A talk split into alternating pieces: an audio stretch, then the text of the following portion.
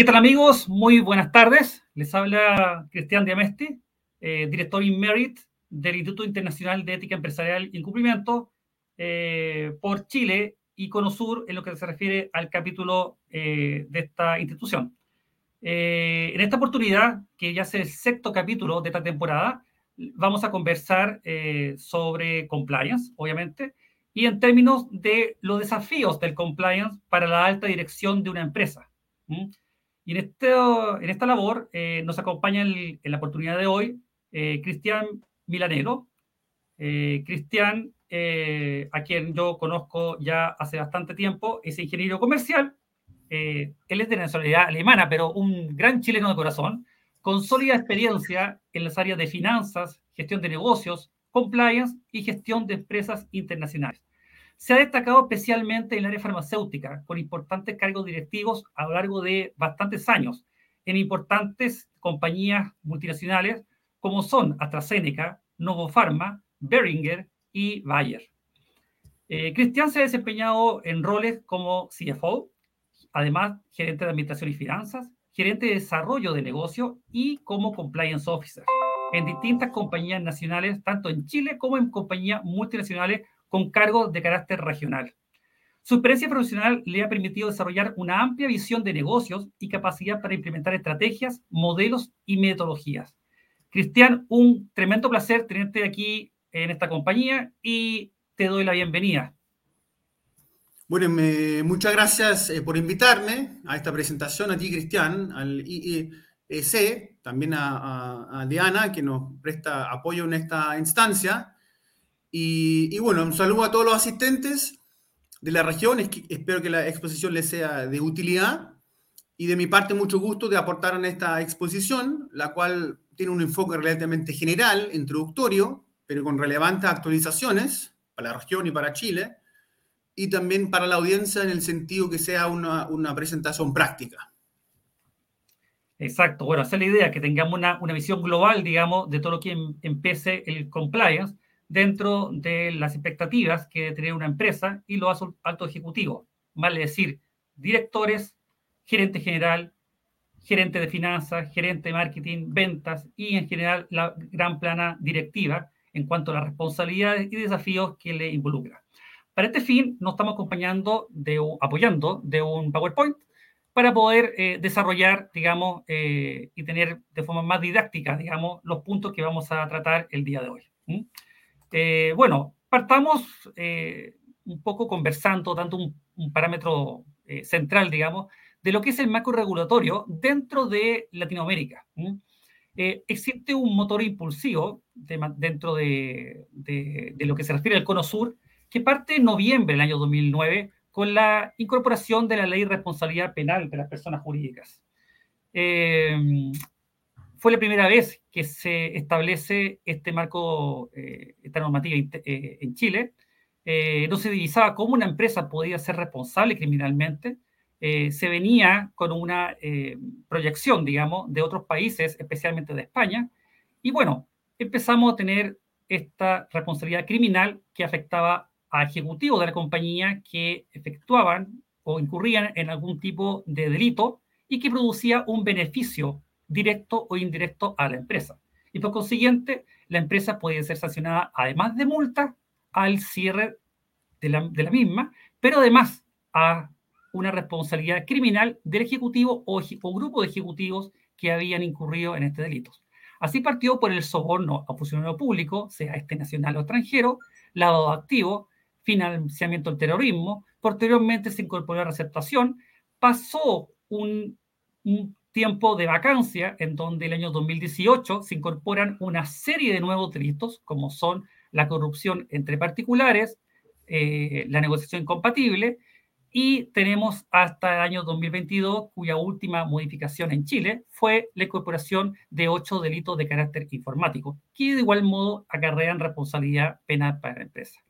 Este marco normativo establece sanciones nuevos delitos que fueron el año 2018 tipificados, antes no eran delitos, eran conductas moralmente reprochables, pero no, criminalmente sancionables, y además una alta responsabilidad y deber de fiscalización desde la más alta jerarquía dentro de la empresa, vale decir, el directorio. Y de ahí iba bajando en cascada para ser un comportamiento correcto en la ética de los negocios y con un flujo de investigaciones internas.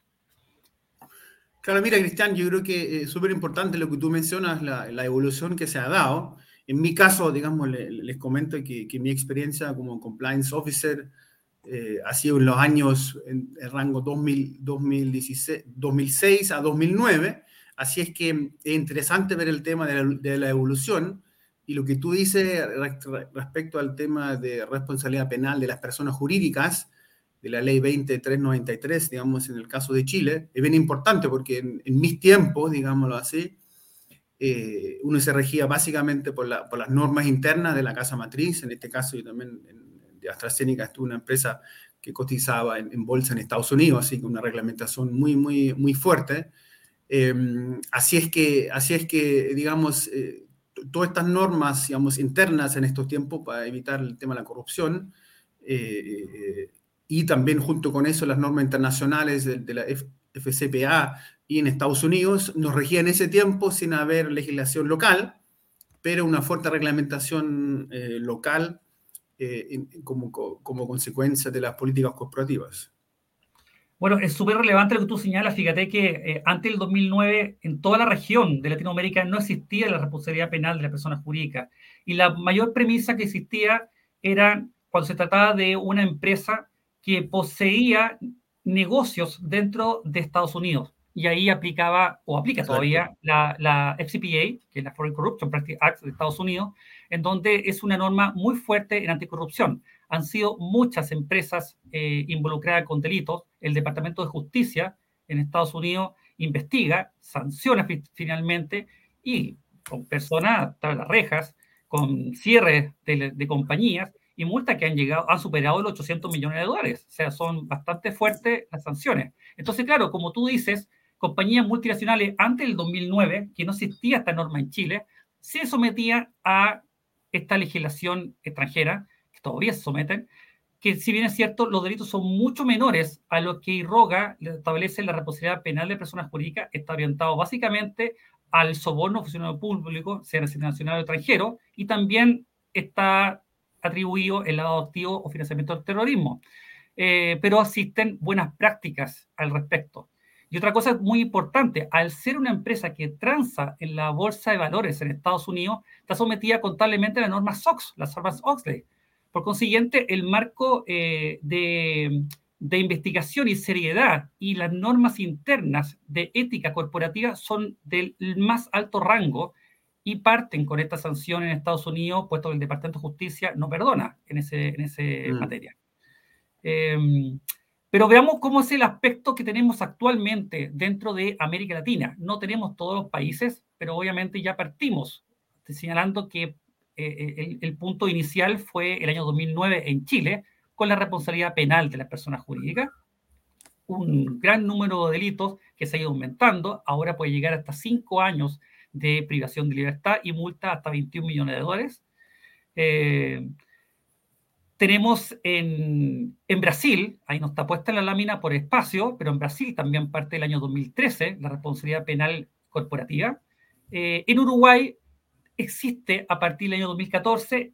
Sin embargo, en Uruguay es un poco más eh, eh, tenue, puesto que las sanciones llegan hasta 24 meses, dos años, pero está reflejado solamente por el tema de resguardar la vida, salud o integridad física de un trabajador.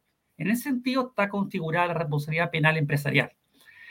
El año 2016 existe un estatuto anticorrupción eh, en, en Colombia, eso es muy relevante puesto que aquí en Colombia no es responsabilidad penal corporativa, es una responsabilidad administrativa. Por consiguiente, tiene un matiz distinto, pero igualmente sanciona y es sometido a esta norma el, estatuto para eh, resguardar la responsabilidad de las empresas. En Perú, al igual que en Argentina, es muy similar a la norma chilena, y parte el año 2017 y posteriormente continúa el año 2018 en, en este país de Argentina con la responsabilidad penal empresarial. Y finalmente es el país en México en donde eh, tenemos un, una Código Nacional de Procedimientos Penales, en donde cada estado tiene su marco normativo en cuanto a establecer delitos criminales que son distintos a uno u otro estado. Y esto es muy relevante porque si bien es cierto, el último país de la región que aprobó la responsabilidad penal de las personas jurídicas fue México, el catálogo de delitos que aprobó el año 2000, incorporó en algunos estados el año 2018, es similar al que Chile, siendo el primer país en la región, recién incorporó este año 2022. Entonces, existe, si bien es cierto, disparidad en cuanto subieron al carro de combatir la corrupción dentro de los países del Cono Sur o de América Latina, eh, esta disparidad se está emparejando en la cancha en la medida de que los delitos, las legislaciones más posteriores, han incorporado un catálogo mayor de delitos y es muy similar a las primeras legislaciones que eh, eh, establecieron reglas en la materia. Bueno, Cristian, y como, como, o sea, como tú mencionaste, este, digamos, este, este, resumen a nivel regional, incluso sorprende, ¿te acuerdas? Hace, hablamos hace algunas semanas, de que existen países como Uruguay, que en realidad eh, todavía no existe una normativa de prevención de delitos en, la materia. Y, claro, Paraguay, conversamos. Claro, Y, lamentablemente, digamos, que, que, que, también este país tiene un, un, índice relativamente alto de corrupción, pero sorprende que a esta altura todavía, digamos, hay algunos países que están tan desfasados. Exacto, e, e, es, un muy buen punto que señala, fíjate que en, en, en, un ámbito que tú, tú bien te manejas, al igual que yo, en el ámbito farmacéutico, eh, las mayores falsificaciones de medicamentos, que es algo muy sensible, no estamos falsificando una camiseta, una marca X, sino que un medicamento falsificado que involucra un riesgo sanitario altísimo, las mayores falsificaciones ocurren lamentablemente en países como Perú y en Paraguay. Por mm. consiguiente, en, estos países que existe un ámbito de, vigilancia y de, y de farmacovigilancia en la materia, eh, es muy complejo, puesto que, si bien es cierto, existe una farmacovigilancia dentro de compañías multinacionales que tienen negocios y actividades comerciales dentro de esos países como Paraguay, no, la legislación del país no nos acompaña en establecer un marco normativo que tienda a sancionar a las empresas que cometen un delito como corrupción y por consiguiente podrían ser un incentivo perverso de obtener eh, o de incurrir en un delito para un soborno a un funcionario público, obtener permisos sanitarios en pro de comercializar productos que no tengan la validez y la eficacia requerida por la ley. Mm. Entonces, eso es un llamado a las legislaciones a poder mantener estos estándares, sobre todo en materias tan sensibles como la farmacovigilancia. Bueno, y antes también en el mundo global que estamos, digamos, queremos o no queremos, digamos, es así. Así, así es, tal cual. Entonces partamos, bueno, vemos eh, qué es la prevención de delitos en el ámbito que nos convoca en la sesión de hoy, dentro del punto de vista de la alta dirección de una empresa.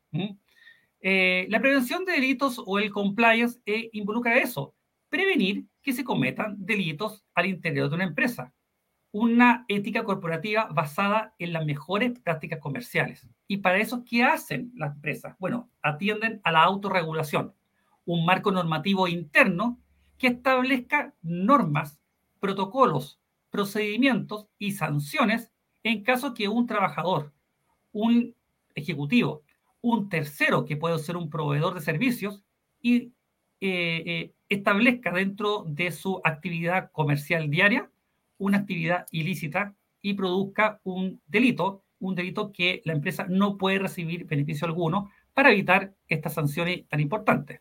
Entonces, primero, el punto de partida es contar con un código de ética establecido. Pero eso no basta.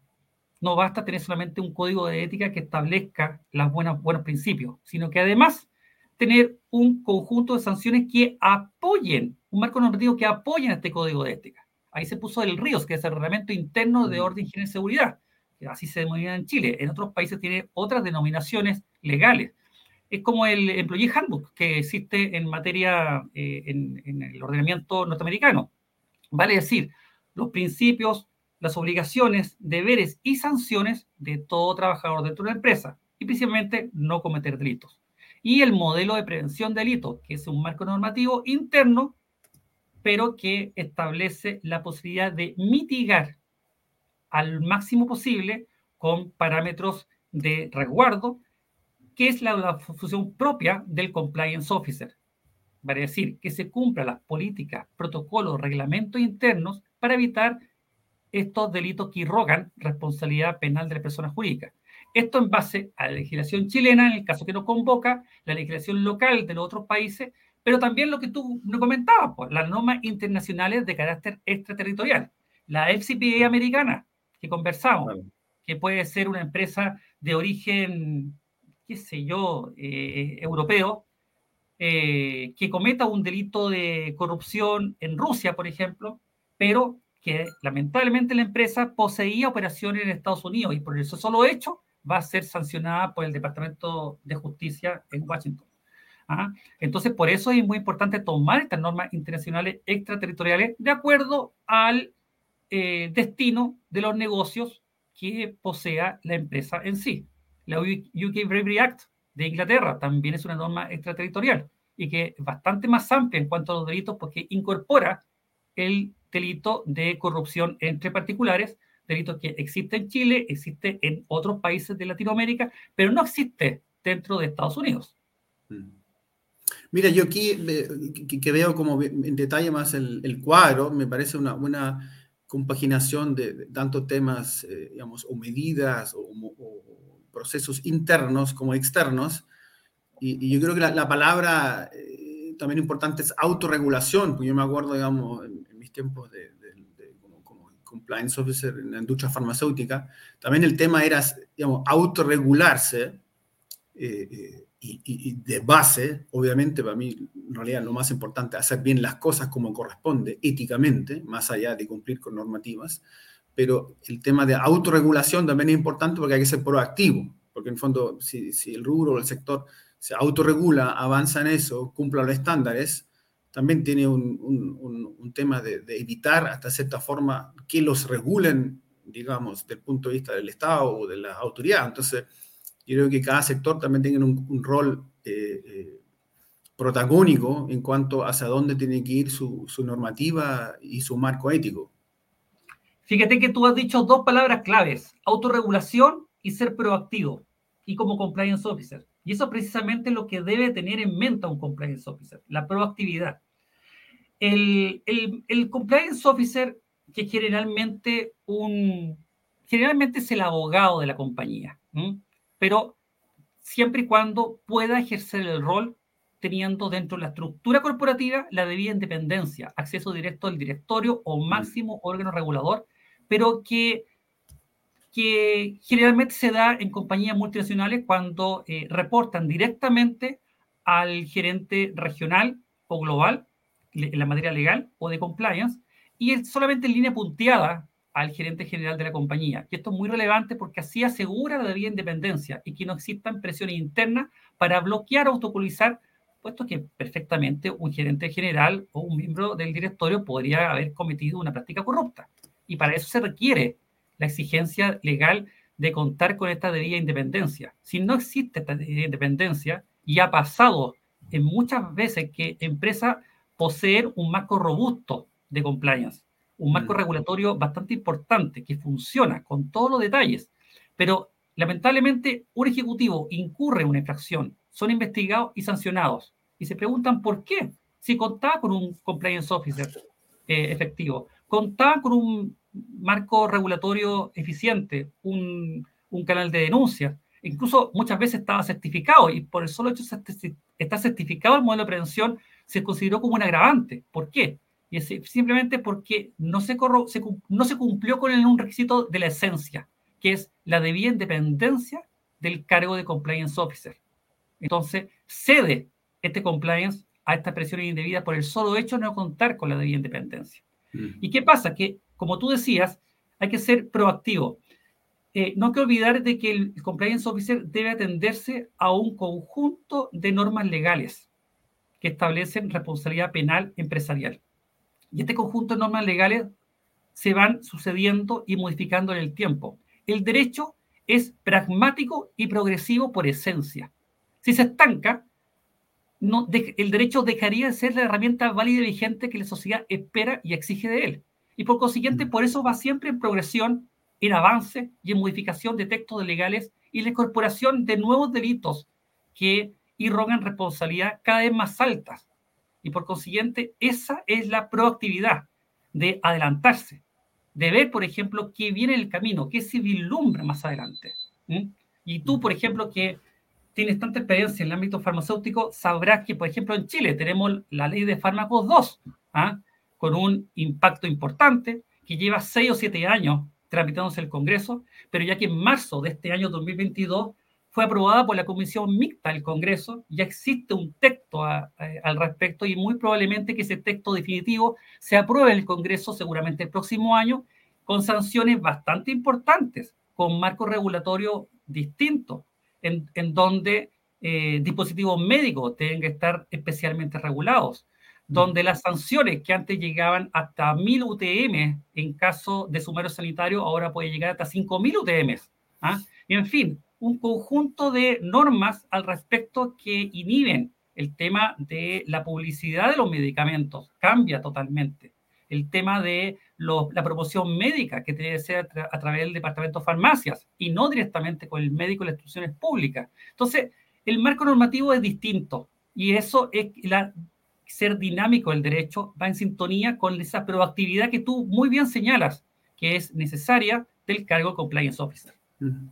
Mira, yo creo que mm, el tema bien interesante y, mire, yo no te puedo negar que en mi experiencia, digamos, hace como 10 años, la exigencia de la casa matriz como compliance officer fue tremenda, no, sé si dice otra palabra, digamos, así que en ese sentido fue una escuela eh, muy buena, pero claramente también si somos prácticos para un ejecutivo o para mi caso que también una persona que en esos tiempos desempeñaba el cargo de, de CFO, hay que hacerlo práctico, digamos porque en el fondo, eh, digamos, si, si, si, si de alguna forma exagero o no tengo tantos recursos disponibles, es muy difícil dar una cobertura completa y además de establecer, monitorear, que es, que es, que es otro desafío. Em, así es que, así es que eh, tiene que ser práctico, yo también creo que tiene que ser creativo y además tiene que ser proactivo en el sentido de que eh, la, esencia para mí es hacer las cosas de forma correcta y ética, más allá de las obligaciones legales. Es como lo que tú mencionas, digamos, de la, del, del, modelo de prevención de delito en el caso de Chile, las multas que están aumentando cada vez más, que está bien, sobre todo por el tema de la conciencia y lograr el buen desempeño. Pero es como, no sé si me permite un ejemplo, pero es como la multa cuando conduzco en auto.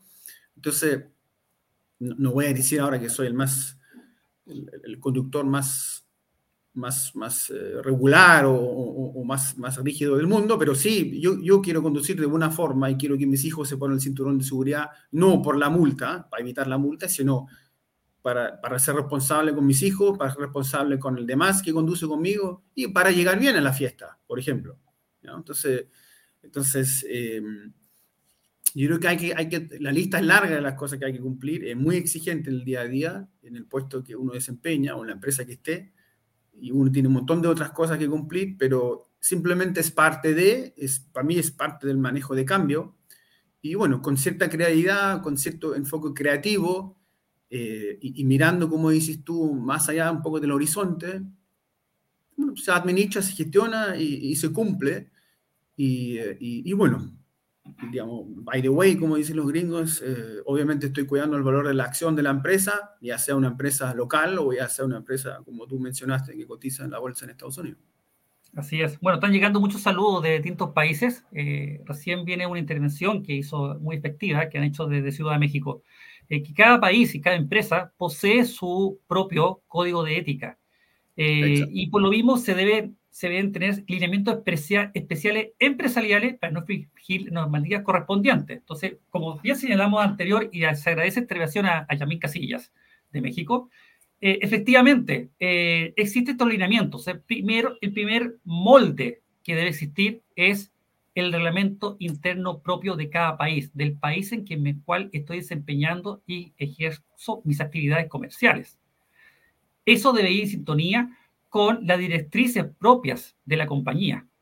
Y además, si se trata de una compañía multinacional y ejerce actividades comerciales en otros países, bueno, atender al marco regulatorio de esos otros países. Y por eso que es tan propicio que estos, todos países del cono sur, de Latinoamérica especialmente, están estando en sintonía.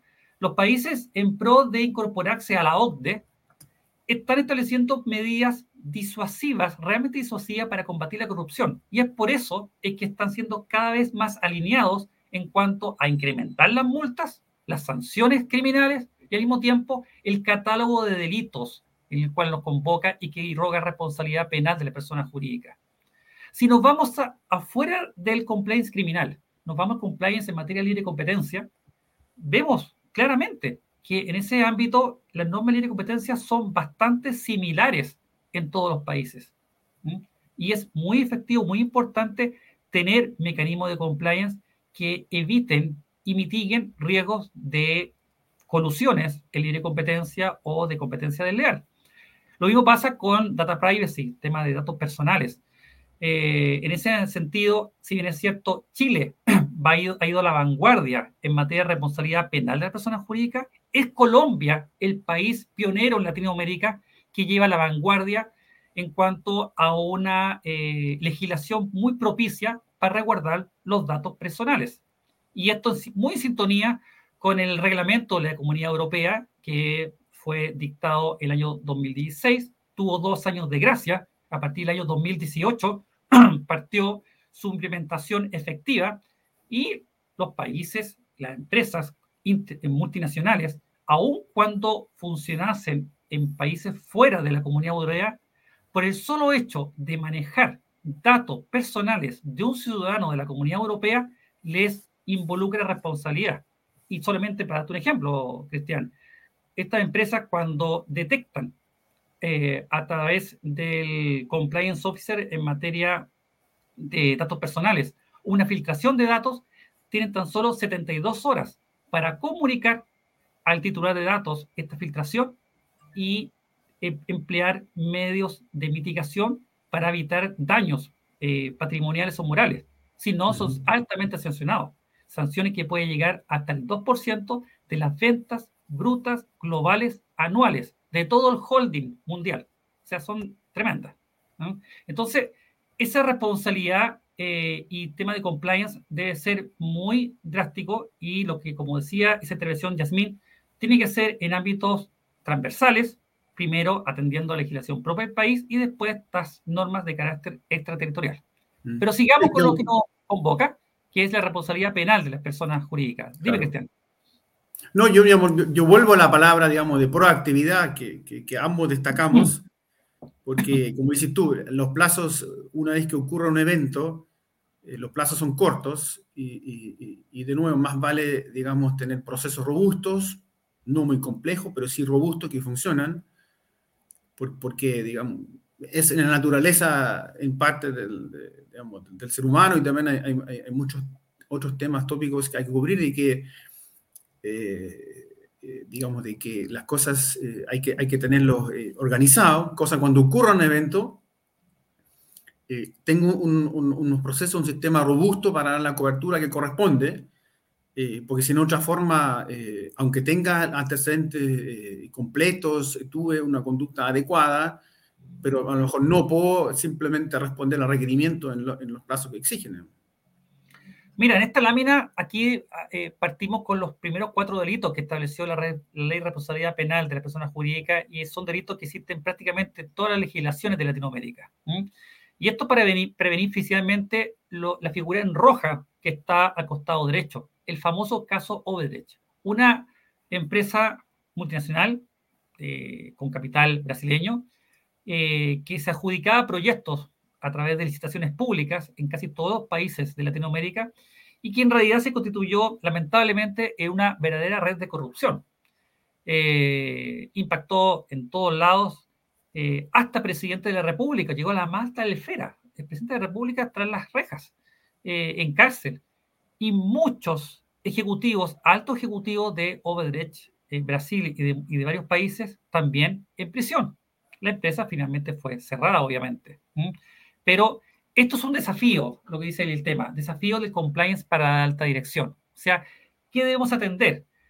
Desde la más alta dirección, o sea, principalmente quien tiene la mayor supervisión de cumplir con estas normas es el directorio o miembro del directorio, el gerente general, el CFO, los gerentes de primera línea son los más expuestos. O sea, cada vez que el fiscal que instruye una investigación criminal va a tratar de imputar la responsabilidad penal para aquellas personas que tienen estos cargos directivos.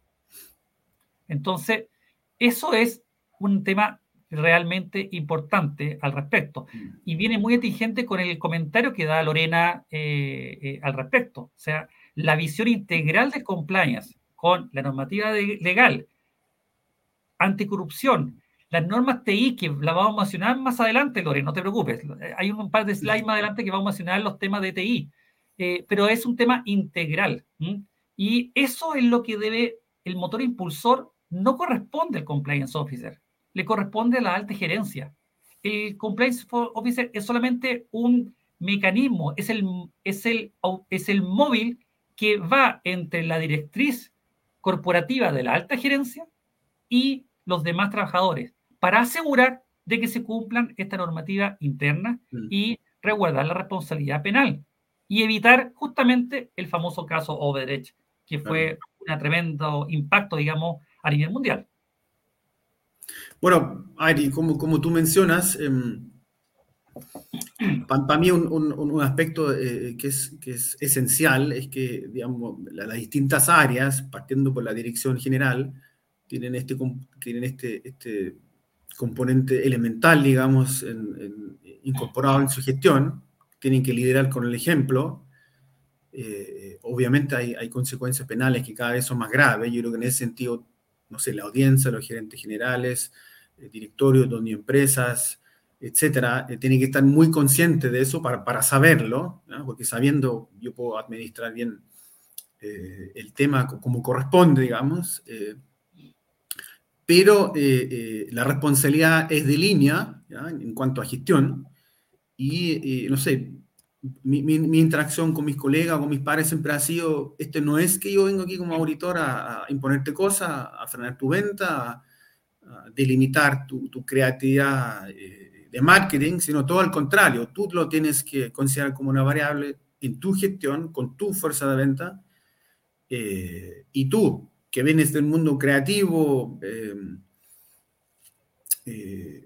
¿quién mejor para incorporar este elemento, que es simplemente parte de, no es más que eso, además, vuelvo a reiterar, que es, que es hacer las cosas de alguna forma, pero yo hacía siempre el challenge a ellos, ¿quién mejor que tú para, para gestionar bien ese tema eh, que en el área creativa y no veo que, que tengas alguna limitante de administrarlo bien y que te va a limitar. En ese, en ese, aspecto, en ese aspecto, Cristian, eh, eh, tú teniendo cargos de, alta dirección en, varias compañías multinacionales, con cargos regionales, ¿qué tan importante para ti era contar con el apoyo cuando tú no ejercías la labor de compliance, sino que era ejercida por el compliance officer, que muchas veces es el, gerente legal de la compañía. En ámbito de cuando se legislaba y aparecían nuevos, nuevas normas jurídicas aplicables con nuevos delitos, entonces se, se, decía, como pasó el año 2018 aquí en Chile, la corrupción entre particulares, la negociación incompatible, que es el conflicto de interés, sea, ¿qué tan importante era apoyarte del compliance officer para poder mitigar estos delitos y poder hacer la debida bajada en distintos departamentos de una empresa para que se entendiera el real significado y lo que había que resguardar dentro de la empresa? Mira, yo, yo tuve después en, mis gestiones, eh, al inicio, después, el privilegio de de entregar, digamos, la responsabilidad de compliance officer a un, nuevo colega, digamos, eh, y seguir más bien en mi área de gestión, pero ya sea en, los cargos siguientes o en los roles, em, eh, para mí es súper importante la proyección, digamos, el, liderar con el ejemplo, eh, y, si bien no me gusta mucho personalmente de que, se mencionan los, casos erróneos o, los casos, digamos, en donde claramente hubo infracción a lo que es la ética y las normas y, las leyes penales, etc. Pero, pero son muy útiles, digamos, en, en, cuanto a, resaltar la realidad, digamos, en algunos casos, eh, y también resaltar el riesgo, porque en, en, cualquier rol, digamos, que tú mencionaste, nosotros tenemos que administrar el riesgo, los distintos riesgos y, sus componentes. Eh, y, lo importante es, para las personas que mencionamos, estar informados, digamos, estar, estar bien informados. Y, obviamente, a veces en, el tiempo corto que uno dispone para, para los distintos temas, contar con un, con, un, con un, compliance officer, ya sea interno o externo, cada vez más, eh, más relevante la figura externa por la independencia, por, por, por, la, la, la, experiencia y por la expertise que tiene, por la actualización. Entonces, contar en el momento oportuno con el, con el aporte del, del, colega, digámoslo así, eh, para tomar las decisiones correctas, digamos. Entonces, eh, y obviamente informadamente, eh, tomar las gestiones y, y ir cumpliendo sus metas. Bueno, y lo que involucran procesos de, de due diligence, que son cada vez más importantes y que tuvieron su, su, su, exacerbación, digamos, a partir del año 2018 en Chile, cuando se, se tipifican nuevos delitos que antes no eran tales, como la negociación incompatible, que, era el, que es el conflicto de interés, eh, en donde cada vez que se aprueba un nuevo proveedor, bueno, tendremos que entregar, entrar a, a, a darnos cuenta quién es este proveedor, quiénes son las personas que conforman esta sociedad que estoy contratando como proveedor. ¿Tengo vínculo de parentesco con la sociedad? ¿Existe un deber de independencia de quien está contratando con los socios principales de esa sociedad proveedora? Eh, asegurarme de que ese proveedor no, eh, no tenga dentro de su, de su propiedad una persona que tenga el cargo de funcionario público y que al mismo tiempo me esté fiscalizando en su rol de funcionario público a la empresa, puesto que ahí se puede involucrar en forma involuntaria, se puede rogar un delito de eh, negociación incompatible o bien derechamente un soborno encubierto, porque a través de ese servicio de proveedor me pueden imputar que estoy pagando un soborno a este funcionario público. Entonces son cosas que antes no tenían importancia, eran totalmente irrelevantes. Y ahora no, ahora no tengo que fijarme solamente en el precio del proveedor que estoy contratando o de la eficiencia del servicio, sino que además conocer realmente quién es ese proveedor. Es como el compliance que se hace en materia de empresas eh, del área de seguro y reaseguro, en donde yo mm. debo conocer al cliente. Bueno, aquí debo conocer al proveedor.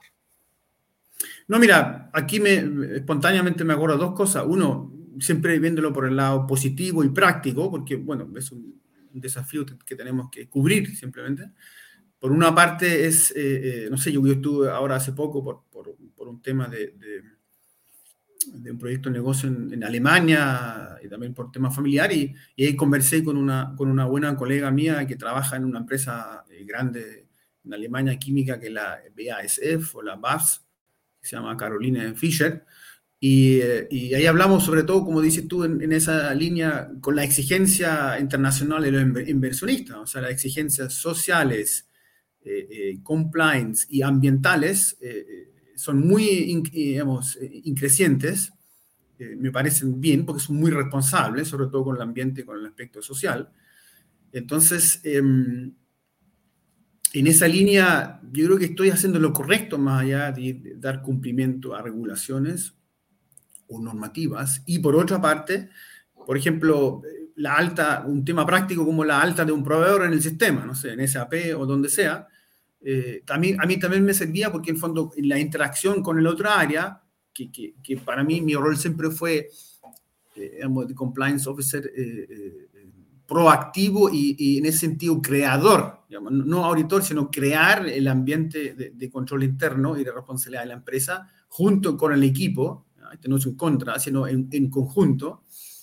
Y entonces uno, sobre todo al inicio, uno, crea mucho y después pasa más al tema de, hacer seguimiento y, controlar, digámoslo así. Entonces, no sé, por ejemplo, una cosa tan sencilla como un alta proveedor, a nosotros como empresa o como a mí, como financiero, como responsable de los recursos o del proceso de presupuesto, me servía de que, oye, mientras antes eh, eh, nos planifiquemos, mientras antes cotizamos algo, eh, no es solamente que cumplimos mejor con, con, el proceso interno, sino además tenemos beneficios económicos, porque en fondo estoy cotizando a tiempo, no sé, el viaje, por ejemplo, me va a salir más conveniente que cotizarlo a última hora, u otros servicios. Entonces, tiene una serie de eh, impactos colaterales positivos, en mi opinión, dependiendo de cómo lo maneja, que también un poco con, con la exigencia del compliance, también de alguna forma empuja un poco a la organización a, a, ser más ordenado, más planificado, no para ser más administrativo, sino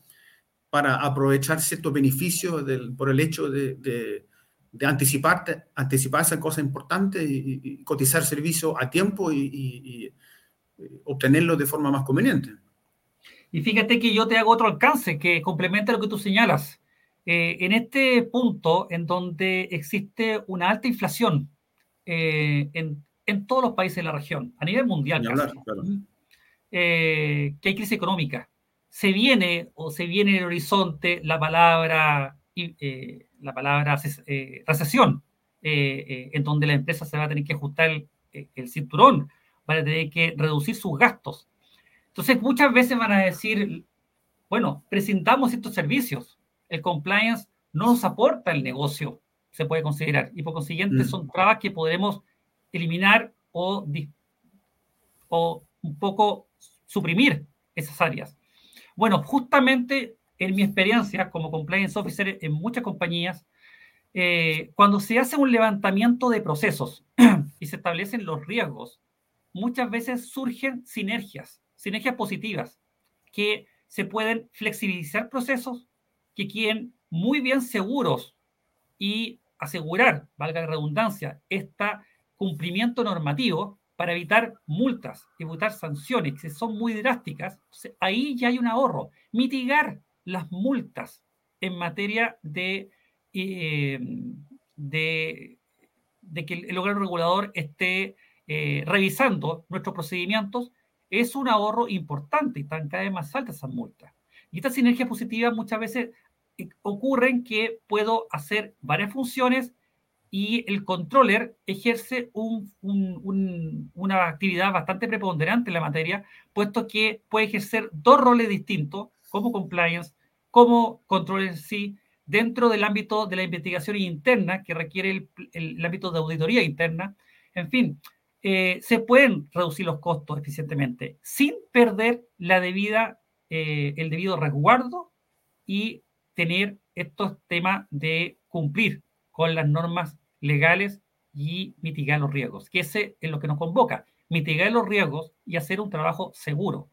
Y evitando todos los delitos que tenemos acá, que es, es, lo que existe en Chile actualmente, pero eh, es una radiografía, puesto es, es casi parejo con lo que existe en otros países de la región. Y si no está en, en los países, es muy probable que durante este año o el próximo se vayan cada día más eh, poniendo en la línea. Tuvimos el año 2009 todos los delitos de contaminación de agua y generado con la ley de pesca. El año 2020, a raíz del COVID, todos los temas, recuerdo, del aislamiento o medidas preventivas dispuestos por la autoridad sanitaria.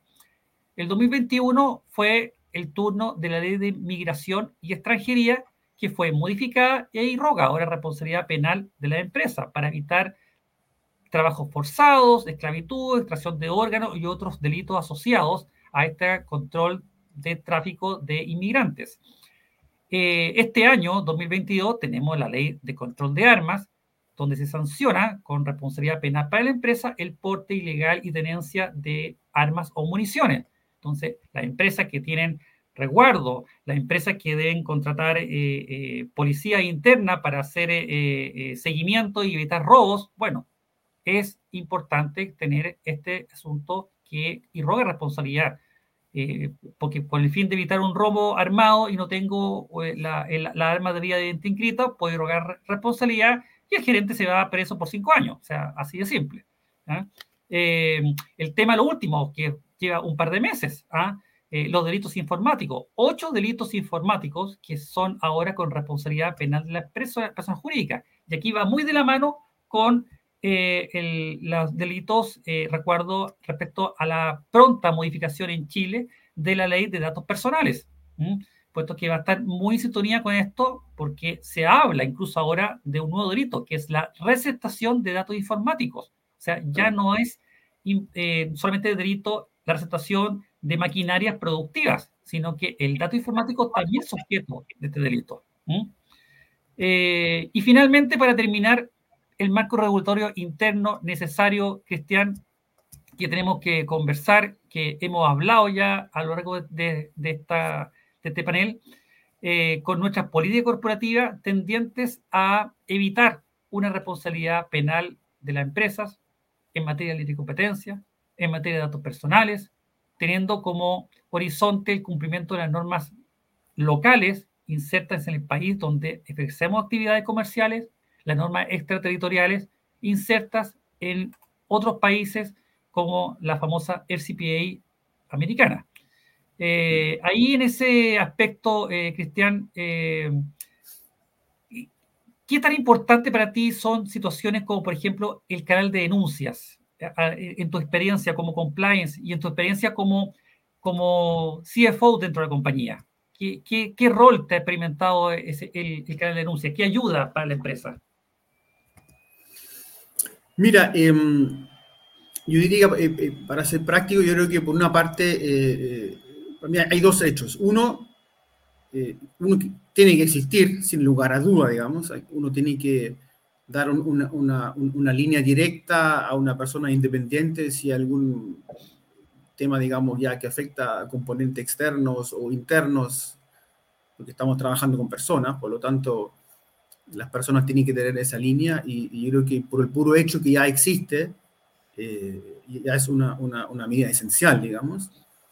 Eh, y por otra parte, eh, garantiza, en el caso que, que, se utilice, digamos, el, reclamo o, la inquietud, o, a veces también puede ser una duda, pero bueno, lo importante es que se canaliza, que se investigue como corresponde en un plazo cercano, correcto, que se dé la respuesta que amerita, digamos, nuestro colega o la persona y que simplemente uno es consecuente con, con lo que uno define o con uno, con uno lo que practica, digamos. Eso puede resultar en, no sé, en una sanción o puede ser simplemente resultar en una aclaración, eh, pero, pero yo creo que a lo mejor en la antigüedad, o no sé, algunas décadas atrás simplemente existió porque uno podría, eh, a lo mejor el gerente de confianza o el dueño, contactarlo y decir, si es que tengo este inconveniente, ¿cómo, cómo puedo proceder o, o cuál es tu opinión o ayúdame?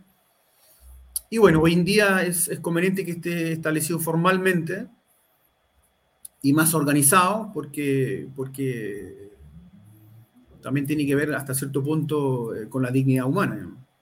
Muchas veces se, se, habla del canal de denuncia como el, la línea cusete. ¿ah? Eh, aquí nos van a acusar y, y, tiene una muy mala fama este, eh, utilizar este canal de denuncia. Sin embargo, muchas veces también no se toma en consideración que el utilizar el canal de denuncia a mí me exime del delito. Yo estoy denunciando internamente. Y por consiguiente, si hay delito, bueno, obviamente la persona que lo cometió debe ser sancionado internamente por la empresa, pero eh, igualmente es importante investigar. Eh, para, para el fin tuyo como CFO dentro de, empresas, eh, ¿qué tan importante ha sido el canal de denuncia en cuanto a mitigar fraudes internos, que no son delitos criminales propiamente tal que roguen responsabilidad penal de la, empresa, pero sí un fraude interno donde estaban robando o haciendo un mal uso de recursos dentro de la empresa.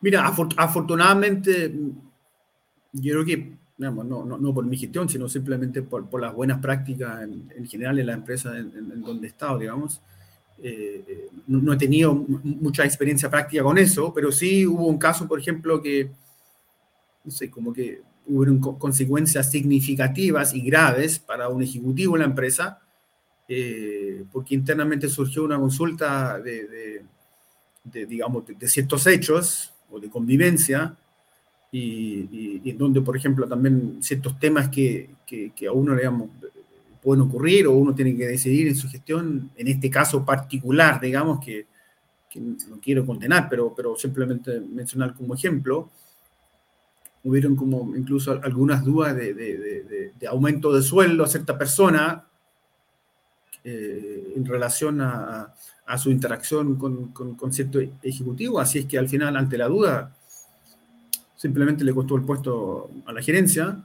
Eh, porque, porque yo creo que ciertas cosas se pueden hacer y, es muy importante que, a veces estos temas surgen para que internamente los colegas, el equipo, la organización ve de que esto no es letra muerta, sino esto se aplica, se aclaran conceptos y de esa forma también se orientan las conductas de los demás, digamos.